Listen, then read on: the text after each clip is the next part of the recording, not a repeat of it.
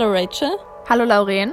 Hallo an euch und herzlich willkommen zu einer neuen Folge. Paperback House. Heute ist ja Heiligabend und wir dachten, wir machen eine kleine Special-Folge. Und da wir selbst sehr gut wissen, dass Heiligabend auch sehr stressig sein kann, lesen wir heute ein bisschen aus unseren Lieblingsbüchern vor. Ihr könnt euch nebenbei schminken, die Haare machen, noch das letzte Geschenk einpacken oder die letzten Plätzchen backen und einfach ein bisschen entspannen und zuhören. Genau, vielleicht schaffen wir es ja auch, euch mit diesen kleinen Vorlesungen dazu zu inspirieren, unsere Bücher zu lesen. Also ich fange jetzt mal an. Und zwar lese ich aus Anne auf Green Gables vor von Lucy Maud Montgomery. Themen mit tragischen Folgen. Der Oktober war ein wunderschöner Monat auf Green Gables. Die Blätter der Birken färbten sich golden, die Ahornbäume hinter dem Obstgarten und die wilden Kirschen entlang des hohlen Weges wurden purpurrot und braun. Anne genoss die herbstlichen Farbenpracht aus tiefstem Herzen. O Marilla, rief sie eines Sonntagsmorgens aus, als sie mit einem üppigen Herbststrauß im Arm in die Küche gelaufen kam. Ich bin froh, dass ich in einer Welt lebe, in der es den Oktober gibt. Es wäre doch jammerschade, wenn wir vom September gleich zum November springen müssten. Findest du nicht? Schau dir nur diese Ahornzweige an. Ich möchte mein Zimmer damit nun schmücken. Sie machen nur Dreck, antwortete Marilla, deren Schönheitssinn nicht sonderlich entwickelt war. Du stopfst dein Zimmer sowieso schon zu voll mit Dingen, die eigentlich nach draußen gehören. Schlafzimmer sind dazu da, dass man in ihnen schläft, Anne. Und träumt, Marilla. Je schöner die Umgebung, desto schöner auch die Träume. Ich will die Zweige in dem alten blauen Krug auf meinem Tisch stellen. Aber pass auf, dass du die Blätter nicht schon auf der Treppe verstreust. Ich gehe heute Nachmittag zur Versammlung des Frauenhilfswerks in Carmody. Anne, vor Einbruch der Dunkelheit werde ich wohl nicht wieder hier sein. Du musst Matthew und Jerry das Abendessen richten. Wenn du magst, kannst du Diana heute Nachmittag zum Tee einladen. Oh, Marila, Anne klatschte in die Hände. Wie wunderbar. Du hast inzwischen auch gelernt, dir die Dinge vorzustellen. Oder wie konntest du sonst erraten, dass ich mir das schon lange gewünscht habe? Das klingt so herrlich erwachsen seine Freundin zum Tee einladen. Mach dir keine Sorgen, das mit dem Abendessen werde ich schon schaffen. Darf ich das Rosenknospen-Servierst für uns aufdecken? Nein, auf gar keinen Fall. Du weißt auch ganz genau, dass ich das selbst nie benutze. Außer wenn der Pfarrer oder die Damen vom Hilfswerk zu Besuch kommen. Du nimmst unser braunes Alltagsgeschirr. Du darfst den kleinen Teller mit dem Kirschenkompott aufmachen. Das muss sowieso gegessen werden. Und ihr könnt euch auch von dem Obstkuchen und den Keksen nehmen. In der Speisekammer im zweiten Fach steht noch eine Flasche Johannisbeersaft. Davon könnt ihr trinken, so viel ihr wollt. Ach, ich kann mir schon vorstellen, wie ich am Kopfende des Tisches sitze und den Tee einschenke, schwärmte Anne mit geschlossenen Augen. Ich werde Diana fragen, ob sie ihren Tee mit Zucker nimmt. Natürlich weiß ich schon längst, dass sie keinen nimmt. Ich werde nur so tun, als wüsste ich es nicht. Und werde ich sie nötigen, noch ein Stück vom Obstkuchen zu essen und sich noch etwas vom Kompott aufzufüllen. Darf ich Diana ins Gästezimmer führen, damit sie dort ihren Hut ablegen kann, wenn sie zu uns kommt? Und dann mit ihr im Salon sitzen? Nein, das Wohnzimmer ist gut genug für dich und deinen Gast. Matthew wird heute ebenfalls später nach Hause kommen. Er fährt die Kartoffeln zum Frachtschiff. Schnell wie der Wind sauste Anne zu Diana hinüber, um ihr die Einladung zum Tee zu überbringen. Diana war begeistert. In ihrem zweitbesten Kleid kam sie kurz nach Marillas Abfahrt am frühen Nachmittag auf Green Gables an. Wenn sie Anne besuchte, rannte sie normalerweise ohne anzuklopfen gleich in die Küche. Diesmal klopfte sie höflich an der Vordertür. Anne, ebenfalls in ihrem zweitbesten Kleid, öffnete die Tür und die beiden Mädchen schütteln sich so förmlich die Hände, als hätten sie sich noch nie zuvor gesehen. Die feierliche Stimmung dauerte auch noch an, als Diana im Gästezimmer ihren Hut ablegte und im Wohnzimmer Platz genommen hatte. Mit artig übereinandergeschlagenen Beinen saßen sich die beiden Freundinnen gegenüber. Wie geht es deiner Mutter? erkundigte sich Anne, als hätte sie Miss Barry nicht am Morgen des gleichen Tages im Obstgarten bei bester Laune und Gesundheit Äpfel pflücken sehen. Danke, sie ist wohl auf. Mrs. Cuthbert bringt heute Nachmittag die Kartoffeln zum Hafen, nehme ich an, fragte Diana, die am Morgen auf Matthews Wagen mit zu Mr. Harmon Andrews gefahren war. Ja, wir haben eine recht gute Kartoffelernte dieses Jahr. Ich hoffe, es geht euch ebenso? Ja, recht gut, danke. Habt ihr schon eure Äpfel gepflückt? Und ob, rief Anne.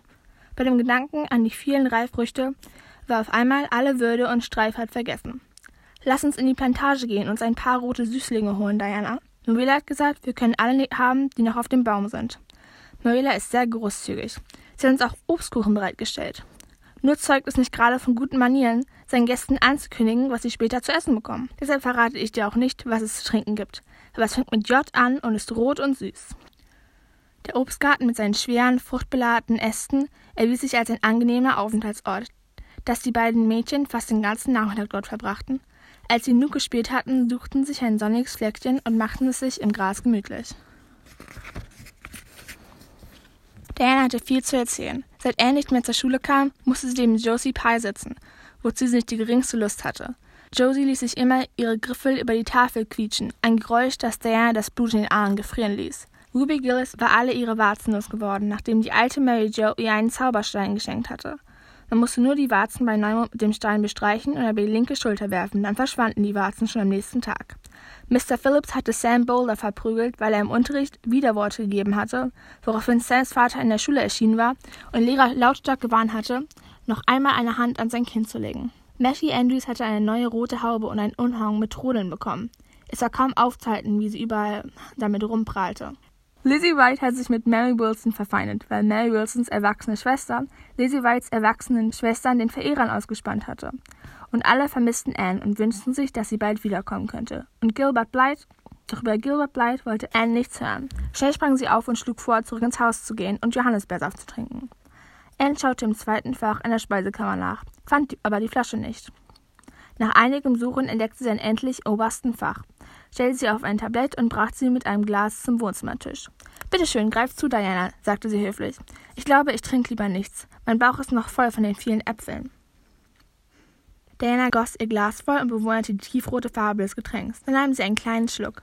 Der Saft ist köstlich, Anne, sagte sie. Ich wüsste gar nicht, dass Johannisbeersaft so gut schmecken kann. Es freut mich, dass er dir schmeckt. Nimm dir nur so viel, wie du willst. Ich schüre inzwischen das Feuer in der Küche. Es gibt so viele Verpflichtungen. Man muss an alles denken, wenn man einen Haushalt führt. Als Anne von der Küche zurückkam, hatte Diana gerade ihr zweites Glas geleert und erhob auch keine großen Einwände gegen Annes Aufforderung, ruhig noch ein drittes Glas zu trinken. Der Johannisbeersaft schmeckte ihr offenbar ausgezeichnet. Der beste, den ich je getrunken habe, sagte Diana. Viel besser als der von Mrs. Light. Dabei bildet sie sich auf ihren Gott weiß was ein. Das überrascht mich gar nicht, dass der Saft von Maria besser ist. Marilla ist nämlich eine fantastische Köchin. Sie versucht gerade, mir das Kochen beizubringen, aber ich sagte Diana, ich bin ein hoffnungsloser Fall. Beim Kochen kann man seine Fantasie überhaupt nicht einsetzen. Man muss sich immer genau an die Regeln halten. Das letzte Mal, als ich einen Kuchen backen sollte, habe ich das Mehl vergessen. Ich habe mir gerade eine herzzerreißende Geschichte über uns beide ausgedacht, Diana. Ich habe mir vorgestellt, du hast eine fürchterliche Krankheit, die schwarzen Pocken. Alle hatten sich aus Angst vor Ansteckung verlassen. Und ich saß an deinem Bett und pflegte dich so lange, bis du wieder gesund warst. Und habe ich die schwarzen Poppen bekommen und bin daran gestorben. Du hast eine Rose auf mein Grab gepflanzt und sie mit deinen Tränen begossen. Dein ganzes Leben lang hast du dich an deine Jugendfreundin gedacht, als die dein Leben für sich geopfert hatte. Oh, was eine herrliche Geschichte, Diana. Während ich den Teig kniete, sind mir die Tränen nur so heruntergelaufen. Dabei habe ich dann das Mehl vergessen und der Kuchen wurde ein voller Misserfolg. Marilla war sehr böse auf mich. Ich kann ihr das nicht mal verübeln. Sie hat kein leichtes Leben mit mir. Aber Diana, was ist denn mit dir los? Diana war kurz aufgestanden, hat sich aber gleich wieder hingesetzt und hielt nur mit beiden Händen ihren Kopf. Mir, mir ist übel, sagte sie mit zittriger Stimme. Ich, ich muss nach Hause. Aber du darfst noch nicht nach Hause gehen. Wir haben noch gar keinen Tee getrunken, rief Anne entgeistert. Ich werde sofort den Kessel aufsetzen. Ich will nach Hause, wiederholte Diana schwach. Lass mich dir wegs etwas zu essen anbieten, flehte Anne ihre Freundin an. Ich hol den Obstkuchen. Leg dich in der Zwischenzeit ein bisschen aufs Sofa. Dann wird dir gleich viel besser gehen. Ich will nach Hause, sagte er noch einmal, nun schon etwas bestimmter. Der brauchte sie allerdings nicht hervor. Ich habe noch nie gehört, dass ein Gast vor dem Tee nach Hause ging, beklagte sich Anne. Oh, Diana, vielleicht hast du wirklich die schwarzen Pocken bekommen. Wenn du krank wirst, werde ich dich darauf pflegen. Darauf kannst du dich verlassen. Ich werde nicht von deiner Seite weichen. Aber Du kannst doch wenigstens bis zum Tee bleiben, oder? Wo tut es denn weh? M mir ist ganz schwindelig. Und tatsächlich, Diana können sich kaum noch auf den Beinen halten. Tränen der Enttäuschung in den Augen brachte Anne ihre Freundin zurück zur Berry Farm. Auf dem Rückweg nach Green Gables weinte sie hemmungslos. Traurig stellte sie den Rest des Johannisbeerensafts zurück in die Speisekammer und bereitete das Abendessen für Matthew und Jerry vor. Was ist denn heute schon wieder passiert? erkundigte sich Marilla besorgt. Ich hoffe, du hast Mrs. Light nicht wieder beleidigt. Mrs. Light war heute drüben auf dem Orchard Slope. Mrs. Berrien setzte sich aufgeregt, stutzte Anne. Sagte, ich hätte Diana am Samstag betrunken gemacht und seinen jämmerlichen Zustand nach Hause geschickt. Sie meinte, ich sei durch und durch verdorben. Und Diana dürfte nie wieder mit mir spielen. Oh, Marilla, ich bin ja so unglücklich. Diana betrunken gemacht? fragte Marilla verwundert. Was um alles in der Welt hast du ihr zu trinken gegeben? Nur von deinem Johannisbeersaft, sagte Anne kläglich. Ich konnte doch nicht ahnen, dass man davon betrunken wird. Selbst wenn man drei riesige Gläser davon trinkt, so wie Diana. Mit großen Schritten ging Marilla zur Speisekammer hinüber. Im zweiten Fach fand sie eine fast leere Flasche von dem Johannisbeerwein, für den sie in ganz Avonlea berühmt war. Obwohl einige der strengen Leute, unter ihnen Miss Barry, die Herstellung von Alkohol auch in kleinen Mengen scharf verurteilen. Im selben Moment fiel wieder ein, dass sie die Flasche mit dem Saft in den Keller gestellt hatte und nicht in die Speisekammer, wie sie Anne gesagt hatte. Mit der Weinflasche in der Hand kam sie in die Küche zurück. Gegen ihren Willen musste sie insgeheim schmunzeln. Anne, du hast anscheinend ein besonderes Talent, von einem Fettnäpfchen ins andere zu treten. Du hast Diana Johannisbeerenwein zu trinken gegeben, kein Johannisbeersaft. Hast du nicht den Unterschied bemerkt? Aber ich habe doch gar nicht davon probiert, erklärte Anne. Ich dachte, es sei Saft. Ich wollte ganz besonders gastfreundlich sein und ich habe ihr eifrig nachgeschenkt. Dann wurde es Diana auf einmal übel und sie wollte nach Hause gehen. Mrs. Barry hat Mrs. Lyden erzählt, Diana sei sturzbetrunken gewesen. Sie habe nur noch gelallt und wäre dann sofort eingeschlafen. Gestern soll sie den ganzen Tag fürchterliche Kopfschmerzen gehabt haben. Mrs. Barry ist schrecklich wütend. Wahrscheinlich denkt sie, ich hätte es absichtlich getan. Ich finde, sie sollte lieber auf ihre Diana böse sein, weil sie so gierig war, erwiderte Marilla kurz. Von drei großen Gläsern wäre ihr auf jeden Fall übrig geworden, selbst wenn es Johannisbeersaft gewesen wäre. Die ganze Geschichte wird Wasser auf den Mühlen derjenigen Leute sein, die sich sowieso über mich das Maul zerreißen, weil ich den Wein herstelle. Komm schon, Kind, hör auf zu weinen. Dich trifft doch keine Schuld. Es tut mir so leid, dass es so weit gekommen ist. Aber ich muss weinen, entgegnete Anne. Mein Herz ist gebrochen. Höhere Mächte haben sich gegen mich verschworen, mein Willer. Diana und ich sind für immer getrennt. Und dabei haben wir uns vor kurzem noch ewige Freundschaft geschworen. Sei nicht albern, Anne. Miss Bell wird anders drüber denken, wenn sie hört, dass du an der Sache keine Schuld hast. Wahrscheinlich denkt sie, du hast nur einen schlechten Scherz erlaubt. Am besten gehst du noch heute Nachmittag hinüber und erzählst dir, wie es wirklich war. Das traue ich mich nicht, seufzte Anne. Kannst du nicht hingehen, Marilla? Dir wird sie eher Glauben schenken. Gut, ich gehe, stimmte Marilla zu, die diese Verfahrensweise auch für klüger hielt. Und jetzt hör auf zu weinen, Anne. Es wird schon alles wieder gut werden. Okay, das wäre jetzt meine erste Geschichte. Jetzt Lauren dran.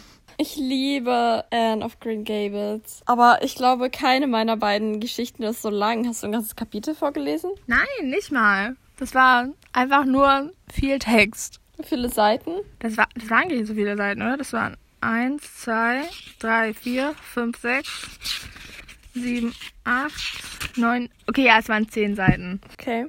Na, okay, mal gucken. Also ich mache jetzt mit einer etwas kürzeren Geschichte weiter.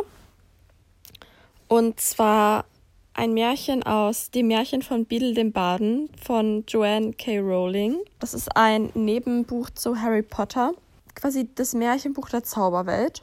Ich lese es jetzt mal vor. Und zwar das Märchen Der Brunnen des wahren Glücks. Hoch auf einem Hügel in einem verzauberten Garten, umgeben von hohen Mauern und geschützt durch starke Magie, sprudelte der Brunnen des wahren Glücks. Einmal im Jahr, am längsten Tag zwischen der Stunde des Sonnenaufgangs und der des Sonnenuntergangs, bekam ein einziger Unglücklicher die Möglichkeit, sich bis zu dem Brunnen durchzukämpfen, in seinem Wasser zu baden und für immer wahres Glück zu empfangen.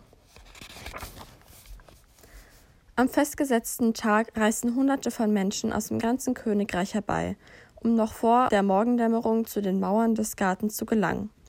Männer und Frauen, reich und arm, jung und alt, mit magischen Kräften und ohne. Alle versammelten sich in der Dunkelheit, ein jeder in der Hoffnung, derjenige zu sein, dem der Zugang zum Garten gewährt werde. Drei Hexen, von denen jede ihre kummervolle Bürde zu tragen hatte, begegneten sich am Rand des Gedränges und erzählten einander von ihrem Leid, während sie auf den Sonnenaufgang warteten. Die erste mit Namen Escher litt an einer Krankheit, der kein Heiler abhelfen konnte. Sie hoffte, dass der Brunnen sie von ihren Beschwerden befreien und ihr ein langes und glückliches Leben bescheren würde. Der zweiten, mit Namen Alteda, hatte ein böser Zauberer ihr Haus, ihr Gold und ihren Zauberstab geraubt. Sie hoffte, dass der Brunnen sie von ihrer Ohnmacht und ihrer Armut erlösen würde. Die dritte, mit Namen Amata, war von einem Mann verlassen worden, den sie innigst liebte, und glaubte, ihr Herz wäre auf ewig gebrochen. Sie hoffte, dass der Brunnen sie von ihrem Kummer und ihrer Sehnsucht erlösen werde. Die drei Frauen bedauerten einander und vereinbarten, dass sie sich, sollte ihnen das Glück widerfahren, zusammentun und versuchen würden, den Brunnen gemeinsam zu erreichen. Der erste Sonnenstrahl riss den Himmel auf, und in der Mauer öffnete sich ein Spalt. Die Menschenmasse schob sich vorwärts, und jeder Einzelne bekundete mit lautem Geschrei seinen Anspruch auf den Segen des Brunnens. Aus dem Garten hinter der Mauer krochen Schlingpflanzen durch die andrängende Masse und wandten sich um die erste Hexe Escher. Sie packte die zweite Hexe, Alteda, die sich ihrerseits fest an den Umhang der dritten Hexe klammerte, Amata. Und Amata verfing sich in der Rüstung eines Ritters, der trostlos aussah und auf einem knochendürren Pferd saß. Die Schlingpflanzen zerrten die drei Hexen durch den Spalt in der Mauer und der Ritter wurde von seinem Ross und hinter ihnen hergezogen. Die wütenden Schreie der enttäuschten Menge stiegen in die Morgenluft empor und verstummten schließlich, als die Gartenmauern sich wieder versiegelten. Escher und Alteda zürnten mit Amata, die versehentlich den Ritter mitgebracht hatte. Nur einer kann in dem Brunnen baden. Es wird schwer genug sein, zu entscheiden, welche von uns das sein soll. Da brauchen wir nicht noch einen. Sir Luckless, wie der Ritter in dem Land da draußen vor der Mauer genannt wurde, bemerkte nun, dass dies Hexen waren, und weil er weder magische Kräfte besaß, noch sonderlich großes Talent mit Lanzenstechen oder im Schwertkampf, noch sonst irgendwas, das den nicht magischen Mann auszeichnete, war er sich sicher, dass für ihn keine Hoffnung bestand, die drei Frauen auf dem Weg zum Brunnen zu überflügeln. Er erklärte deshalb, dass er sich wieder nach draußen vor die Mauer zurückziehen wolle. Da wurde auch Amata zornig. Feigling! schalt sie ihn. Zieht euer Schwert, Ritter, und helft uns, unser Ziel zu erreichen. Und so wagten sich die drei Hexen und der traurige Ritter in den verzauberten Garten hinein, wo zu beiden Seiten der sonnenbeschienene Wege seltene Kräuter, Früchte und Blumen in Hülle und Fülle wuchsen. Sie begegneten keinem Hindernis, bis sie den Rand des Hügels erreichten, auf dem der Brunnen stand. Dort jedoch, um den Fuß des Hügels geschlungen, befand sich ein riesiger weißer Wurm, aufgebläht und blind. Als sie sich näherten, wandte er ihnen sein abscheuliches Gesicht zu und sprach die folgenden Worte. Gebt mir den Beweis eures Leids. Sir Luckless zog sein Schwert und versuchte, das Ungeheuer zu töten, doch seine Klinge zerbrach. Darauf bewarf Alteda den Wurm mit Steinen, während Escher und Amata jeden Zauber ausprobierten, der ihn gefügig machen oder in einen tiefen Schlaf versetzen könnte. Doch die Macht ihrer Zauberstäbe bewirkte nicht mehr als die Steine ihrer Freundin oder der Stahl des Ritters, der Wurm ließ sie nicht vorbei. Die Sonne stieg immer höher am Firmament und in ihrer Verzweiflung begann Escher zu weinen. Da legte der große Wurm sein Gesicht auf ihr und trank die Tränen von ihren Wangen. Als sein Durst gestillt war, glitt der Wurm beiseite und verschwand in einem Loch in der Erde. Hocherfreut über das Verschwinden des Wurms begannen die drei Hexen und der Ritter den Hügel zu erklimmen, davon überzeugt, dass sie den Brunnen vor dem Mittag erreichen würden. Auf halbem Weg den steilen Abhang hinauf stießen sie jedoch auf eine Inschrift, die in der Erde vor ihnen eingefurcht war. Gebt mir die Früchte eurer Mühen. Sir Luckless zog seine einzige Münze hervor und legte sie auf den grasigen Hügel, aber sie kullerte davon und war verloren. Die drei Hexen und der Ritter setzten ihren Aufstieg fort, doch obwohl sie noch stundenlang weitergingen, kamen sie keinen Schritt voran, der Gipfel rückte nicht näher und die Inschrift lag immer noch in der Erde vor ihnen. Alle hatten den Mut verloren, als die Sonne über ihre Köpfe stieg und gegen den fernen Horizont zu sinken begann. Doch Alteda schritt schneller und kräftiger als doch Alteda schritt schneller und kräftiger aus als die anderen und ermahnte sie, ihrem Beispiel zu folgen, obgleich sie keinen Schritt weiter den verzauberten Hügel hinaufgelangte. Nur Mut, Freunde, und gebt nicht auf, rief sie und wischte sich den Schweiß von der Stirn. Als die Tropfen glitzernd zur Erde fielen, verschwand die Inschrift, die ihren Weg versperrte, und sie sahen, dass sie weiter hinaufklettern konnten. Voll Freude darüber, dass dieses zweite Hindernis beseitigt war, eilten sie, so schnell sie konnten, auf den Gipfel zu, bis sie endlich den Brunnen erblickten, der wie ein Kristall an einem idyllischen Platz zwischen Blumen und Bäumen glitzerte. Ehe sie zu ihm gelangen konnten, kamen sie jedoch an einen Bach, der um die Hügelkuppe herumfloss und sie am Weitergehen hinderte, in den Tiefen des klaren Wassers lag ein glatter Stein, auf dem die Worte standen Gebt mir den Schatz eurer Vergangenheit. Sir Luckless wollte den Bach auf seinem Schild überqueren, doch der ging unter. Die drei Hexen zogen ihn aus dem Wasser.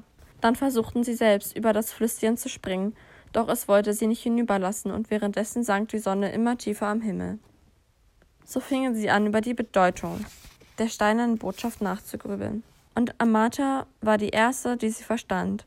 Sie nahm ihren Zauberstab, zog alle Erinnerungen an glückliche Zeiten aus ihrem Kopf, die sie mit ihrem verschwundenen Liebhaber verbracht hatte, und warf sie in die reißende Strömung. Der Bach spülte sie davon, Trittsteine tauchten auf und alle drei Hexen und der Ritter konnten endlich zum Gipfel des Hügels weitergehen. Der Brunnen schimmerte vor ihnen, inmitten von Kräutern und Blumen, die seltener und schöner waren als alle, die sie je gesehen hatten. Der Himmel brannte rubinrot und es war an der Zeit zu entscheiden, wer von ihnen das Bad nehmen sollte. Ehe sie jedoch ihre Entscheidung treffen konnten, stürzte die zarte Escher zu Boden. Erschöpft von ihrem mühseligen Weg hinauf zum Gipfel war sie dem Sterben nahe. Ihre drei Gefährten wollten sie schon zum Brunnen tragen, doch Escher die Todesqualen und flehte sie an, sie nicht anzurühren. Da machte sich Altheda eilends daran, alle Kräuter zu pflücken, die ihr besonders vielversprechend erschienen, mischte sie in Zerlackles Wassergurde und flößte Escher den Trank ein. Sogleich konnte Escher sich erheben und mehr noch alle Anzeichen ihrer furchtbaren Krankheit waren verschwunden. Ich bin geheilt, rief sie. Ich brauche den Brunnen nicht. Lasst Altheda baden. Doch Altheda war damit beschäftigt, noch mehr Kräuter in ihre Schürze zu sammeln. Wenn ich diese Krankheit heilen kann, dann werde ich reichlich Gold verdienen. Lasst Amata baden. Sir Luckless verneigte sich und winkte Amata zum Brunnen, doch sie schüttelte den Kopf. Der Bach hatte allen Schmerz über ihren Liebsten fortgeschwemmt, und sie sah jetzt, dass er grausam und treulos gewesen war und dass es nur Glück war, ihn los zu sein. Guter Herr, ihr müsst baden. Als Lohn für all eure Ritterlichkeit, sprach sie zu Sir Luckless. Also trat der Ritter in den letzten Strahlen der untergehenden Sonne klirrend vor und badete im Brunnen des wahren Glücks, erstaunt darüber, dass er der Auserwählte aus Hunderten war und schwindelig ob seines unfassbaren Geschicks. Als die Sonne am Horizont versank, stieg Sir Luckless im Glanz seines Triumphes aus dem Wasser und warf sich in seiner rostigen Rüstung Amata zu Füßen, der liebsten und schönsten Frau, die er je erblickt hatte. Erhitzt von seinem Erfolg bat er um ihre Hand und ihr Herz, und Amata nicht weniger entzückt erkannte, dass sie einen Mann gefunden hatte, der ihrer würdig war. Die drei Hexen und der Ritter machten sich Arm in Arm gemeinsam auf den Weg den Hügel hinab, und alle vier lebten lang und glücklich, und keiner von ihnen erfuhr oder argwöhnte jemals, dass auf dem Wasser des Brunnens gar kein Zauber lag. Das war meine Geschichte. Ich habe das Buch schon, glaube ich, seit der fünften Klasse und das ist mein absolutes Lieblingsmärchen. Ich hatte mich eigentlich für ein anderes Buch zum Vorlesen entschieden, und dann war ich so, warte mal, das ist doch eigentlich die Geschichte, die ich erzählen möchte. Weil ich finde die, ich finde die wunderschön. Ich liebe diese Geschichte. Okay, Rachel, it's your turn. Okay, jetzt bin ich wieder dran. Und ich lese aus. Ups. Ich lese aus Throne of Glass, Erben des Feuers von Sarah J. Maas vor. Und diese Stelle ist einfach eine meiner Lieblingsstellen. Weil, okay, Spoilerwarnung für alle, die noch Throne of Glass lesen wollen. Das ist einfach so der Moment, wo sich Selina einfach, wie sie einfach so die, die Power bekommt, die sie einfach die ganze Zeit hatte. Und das ist so ihre Selbstbindung. Und ich finde es einfach so ein toller Moment. Deshalb lese ich ihn euch jetzt vor. Sie konnte sich nicht vom Boden lösen. Es war nichts darunter, kein Ort, an den sie gehen konnte, an den sie vor dieser Wahrheit davonlaufen konnte. Sie wussten nicht, wie lange sie auf dem Grund von was auch immer lag, doch irgendwann rührten sich die Waldprinzen wieder, kaum mehr als Schatten aus Gedanken und Bösartigkeit, und bewegten sich von Erinnerung zu Erinnerung, als würden sie bei einem Festessen von verschiedenen Servierplatten kosten. Kleine Häppchen oder vielmehr Schlückchen. Sie sahen nicht einmal in ihre Richtung, denn sie hatten gesiegt, und darüber war sie froh. Sollten sie doch tun, was sie wollten, sollte Naruk sie doch zurück nach Aderland schleifen und den König vor die Füße werfen, dann war da ein Scharren und Knirschen von Schritten und eine kleine, weiche Hand glitt auf sie zu. Aber nicht Cole oder Sam oder Nehemia lag neben ihr und sah sie mit ihren traurigen, großen, blauen Augen an. Die Wange ins Moos gedrückt, steckte die kleine Prinzessin, die sie einmal gewesen war, Alan Galantiers, die Hände nach ihr aus. Steh auf, sagte sie sanft. Selina schüttelte den Kopf. Alan versuchte sie zu berühren, den Riss in den Grundfesten der Welt zu überbrücken. Steh auf, ein Versprechen, das Versprechen eines besseren Lebens, einer besseren Welt. Die Waldprinzen warteten ab. Sie hatte ihr Leben vergeudet, Mariens Opfer vergeudet. Jene Sklaven waren abgeschlachtet worden, weil sie versagt hatte, weil sie nicht rechtzeitig da gewesen war. Steh auf, sagte jemand hinter der jungen Prinzessin. Sam, Sam, der dort stand, bis wohin sie sehen konnte, und matt lächelte. Steh auf, ließ sich noch eine andere Stimme vernehmen. Die Stimme einer Frau, Nehemia. Steh auf, zwei Stimmen gleichzeitig, ihre Mutter und ihr Vater, mit ernsten Gesichtern, aber leuchtenden Augen. Neben ihnen ihr Onkel, die Krone von Terrassen auf den silberigen Haaren. Steh auf, befahl er ihr sanft. Einer nach dem anderen tauchten alle auf, wie Schatten aus dem Nebel. Die Gesichter der Menschen, die sie mit ihrem Feuerherz geliebt hatte. Und dann war da Lady Marian, die lächelnd neben ihrem Ehemann stand. Steh auf, flüsterte sie, ihre Stimme voller Hoffnung für die Welt, die Welt und für die Tochter, die sie nie wiedersehen würde. Ein Beben in der Dunkelheit. Aelin lag noch immer vor ihr, die Hand noch immer ausgestreckt. Die Waldprinzen wanderten sich ab. Sobald die Dämonenprinzen fort waren, trat ihre Mutter zu ihr. Gesicht und Haar und Körperbau so ähnlich ihrem eigenen. Du bist eine Enttäuschung, zischte sie.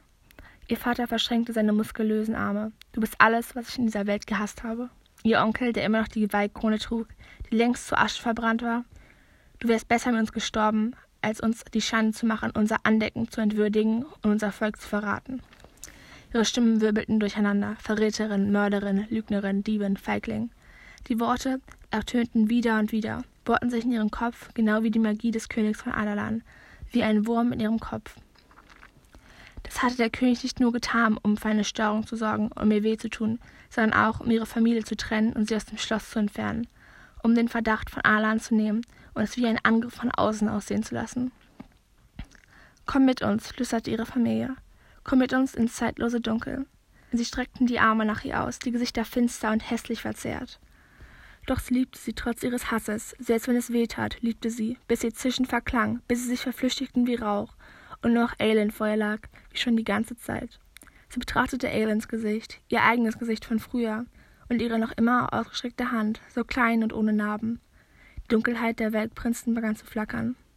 Da war fester Boden unter ihr, Moos und Gras, keine Hölle, sondern die Erde. Die Welt, in der ihr Königreich lag, grün und gebirgig und so unbeugsam wie ihr Volk, die Welt, in der ihr Königreich lag, grün und gebirgig und so unbeugsam wie sein Volk, ihr Volk. Ihr Volk, das seit zehn Jahren wartete, das nicht länger warten sollte.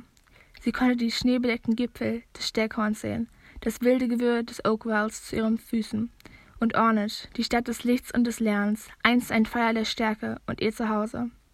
Beides würde es wieder werden. Sie will dieses Licht nicht erlöschen lassen. Sie würde ihr Licht, ihre Gabe und die Welt tragen würde in der Dunkelheit so hell leuchten, dass alle, die verirrt und verletzt oder gebrochen waren, den Weg zu ihr finden würden. Ein, ein Leitstern für diejenigen, die noch immer in diesem Abgrund steckten. Es würde kein Ungeheuer nötig sein, um ein Ungeheuer zu vernichten, sondern ein Licht. Licht, um die Dunkelheit zu vertreiben. Sie hatte keine Angst. Sie würde die Welt neu aufbauen, für diejenigen, die sie mit ihrem herrlichen Feuerherz geliebt hatte. Eine so strahlende, blühende Welt, dass sie sich bei ihrem Wiedersehen im Jenseits nicht würde schämen müssen. Sie will sie für ihre Landsleute aufbauen, die bis jetzt überlebt hatten und die sich nicht im Stich lassen wollte. Sie würde für sie ein Königreich erschaffen, was es noch nie gegeben hatte, selbst wenn es bis zu ihrem letzten Atemzug dauerte. Sie war ihre Königin und das war das Mindeste, was sie zu ihnen zu bieten hatte. Aelin Galantiers lächelte sie an, die Hand immer noch ausgestreckt. Steh auf, sagte die Prinzessin.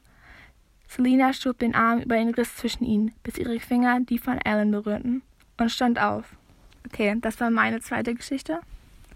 Und jetzt bist du dran, Laura. Yes. Okay, ich muss mal kurz mein Buch hier rausholen aus meiner Höhle. Okay. Ich lese aus Clockwork Princess von Cassandra Clare vor. Und zwar ist das der dritte Teil der Clockwork-Reihe. Es ist ein sehr schöner Teil und es spielt auch an Weihnachten. Okay, well, well, well.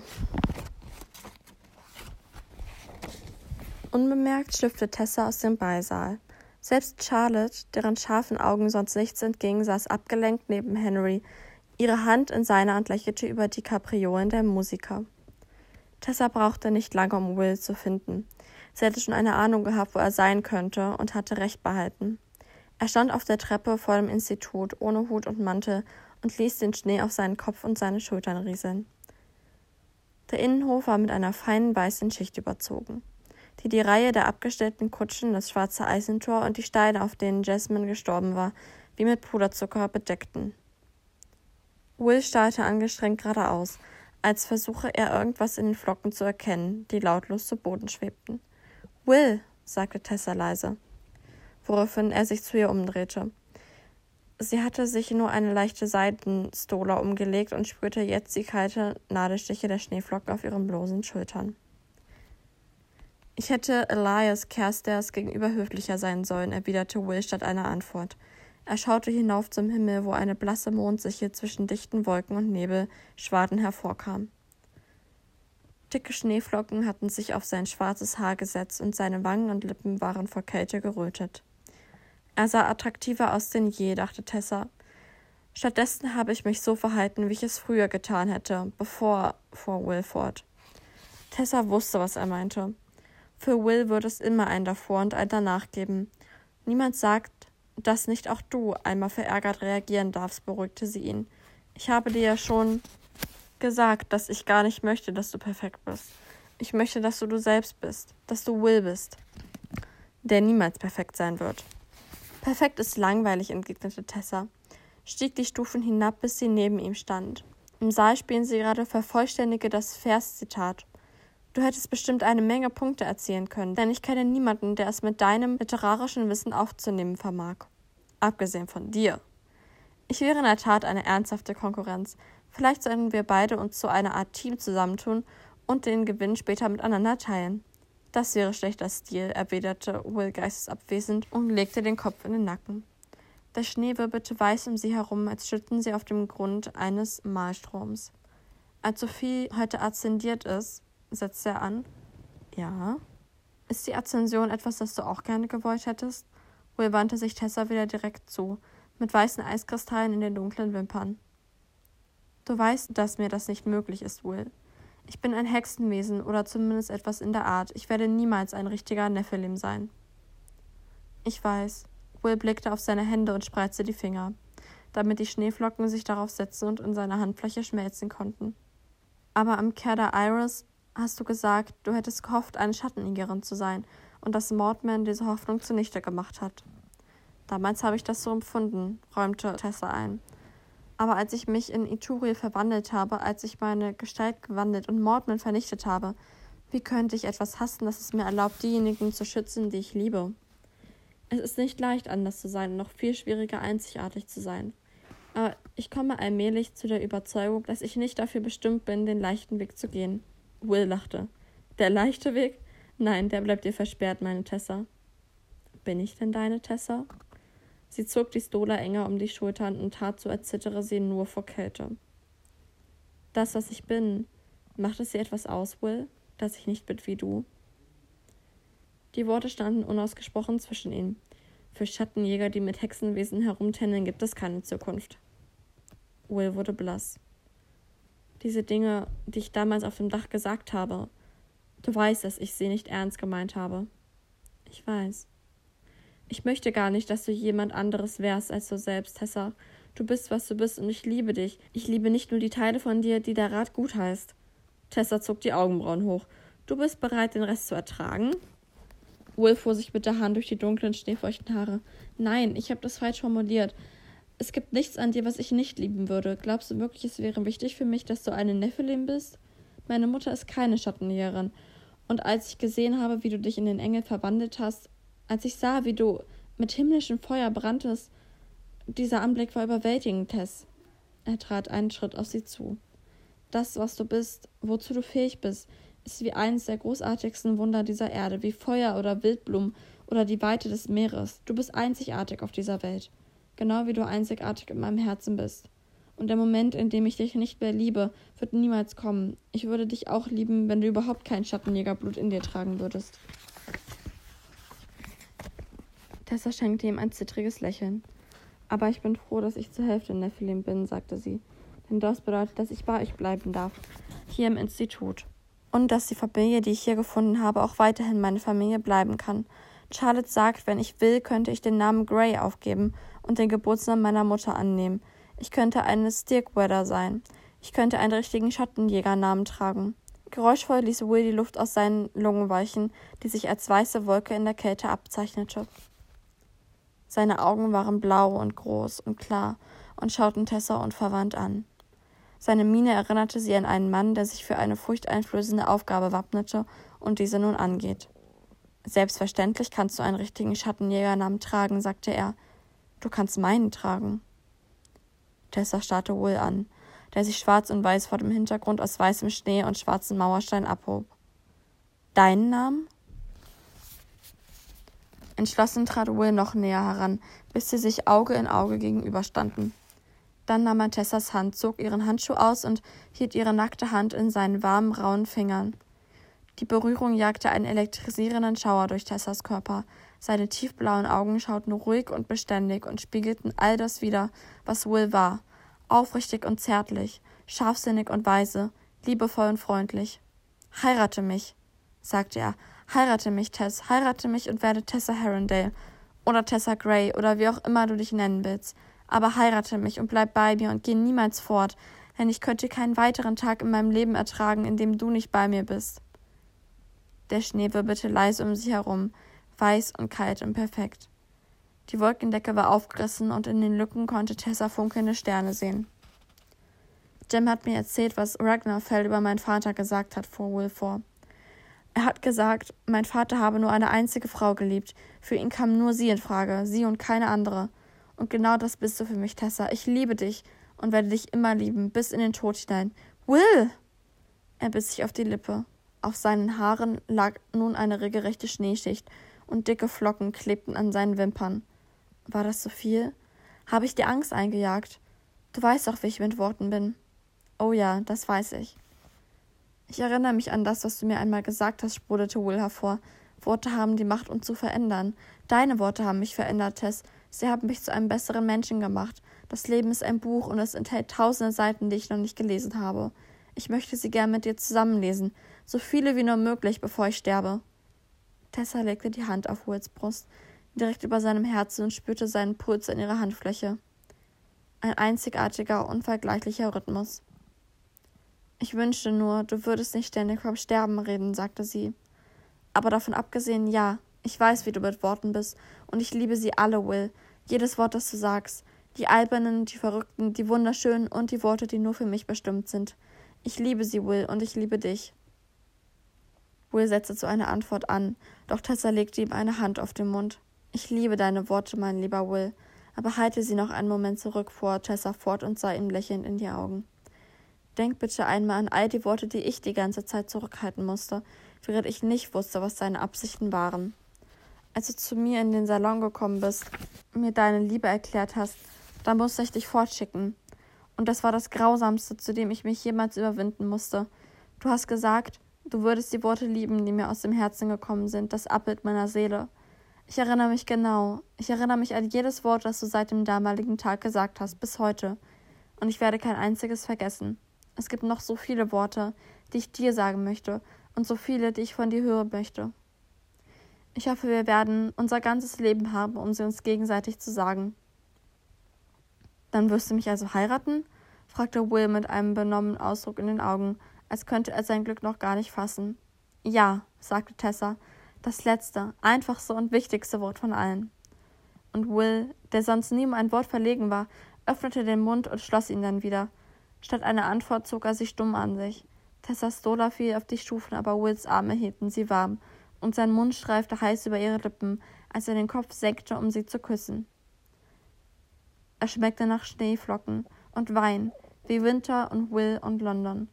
Seine Lippen lagen sanft auf ihren, seine Hände schoben sich in ihre Haare und verstreuten weiße Beeren auf der Steintreppe. Tessa hielt Will umschlungen, ließ ihn nicht mehr los, während der Schnee um sie herum wirbelte.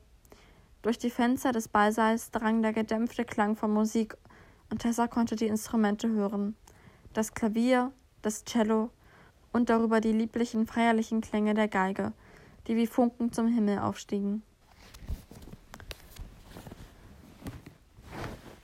Ich finde, gerade diese letzte Stelle hat eine sehr weihnachtliche Stimmung.